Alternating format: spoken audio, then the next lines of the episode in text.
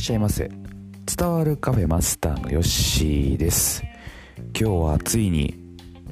花粉が来たという話をしていこうと思います。はい。えー、今年もねもう花粉の季節になりました。はい。で先週まあ今年というか今週ですかあの初めぐらいにですね、まあ、職場の人がですねもうなんか花粉飛んでないかという話になりましてまあその時はですね、えー、まあ、んまり僕は感じてなかったんですね。でその方は結構鼻に来てたみたいで、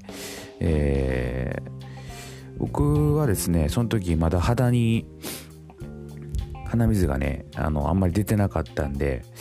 あもう来たんだなっていう話をこうしてたんですけれどもついにですね、えー、私にも来ました今年、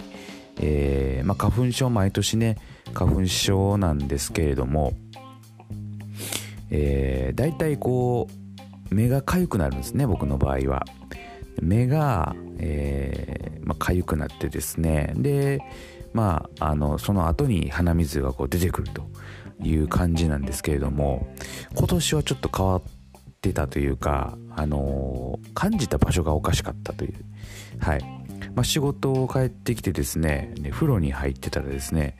なんか目かゆいなと、うん、ちょっとゴシゴシしてるとですねあかゆいなって。これはもう完全に花粉ですね。花粉を感じました。でなんか外でね感じるんならこう分かるんですけれどもなんで風呂場で感じるんだというふうにね、えー、今年は思いました。はい。であのー、と同時にですね鼻水ですね。鼻水も出てくるというね、えー、結構ねあのー、来てます。はい鼻水も。ちょっとこのね半身中の時も鼻がね鼻の音がちょっと聞こえるかなと思うんですけれどもえー、出てきております。はい。えー、もう結構ひどい時はですね、まあ、本当に受診して目薬と鼻のね、えー、ちょっと吸引するような、え、薬をですねいただいてなんとかこうしのいでいるんですけれども、まあ、今年はね、えー、どうなることやらというふうに思いますうんなんかこう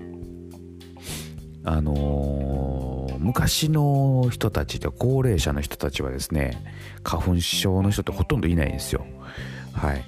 でまあ現代人というか、えー、どんどん若くなるにつれてですね、えー、花粉症の人の割合がかなり多いらしいです。4割ぐらいはもうね感じているらしいんでもうこれはねあのなんか一時ね花粉症で対策で杉の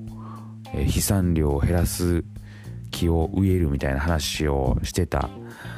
みたいですけれどねもうどんどんそれはねやってほしいなというふうに思っております、えー、もう本当にひどい人やったらねなんかこう寝込んじゃう人もいるらしいんでねちょっとねこの花粉2月ねこの季節寒いし花粉やしえー、まあでもちょっとね春を感じるね、えー、季節になってきたかなというふうに思います。はい。まあ、そんな感じでね、えー、今年の花粉事情をお話しいたしました。はい。あなたは大丈夫ですか、えー、無理せずね、えー、困った時は、受診してお薬もらうようにしてください。それではまたのご来店お待ちしております。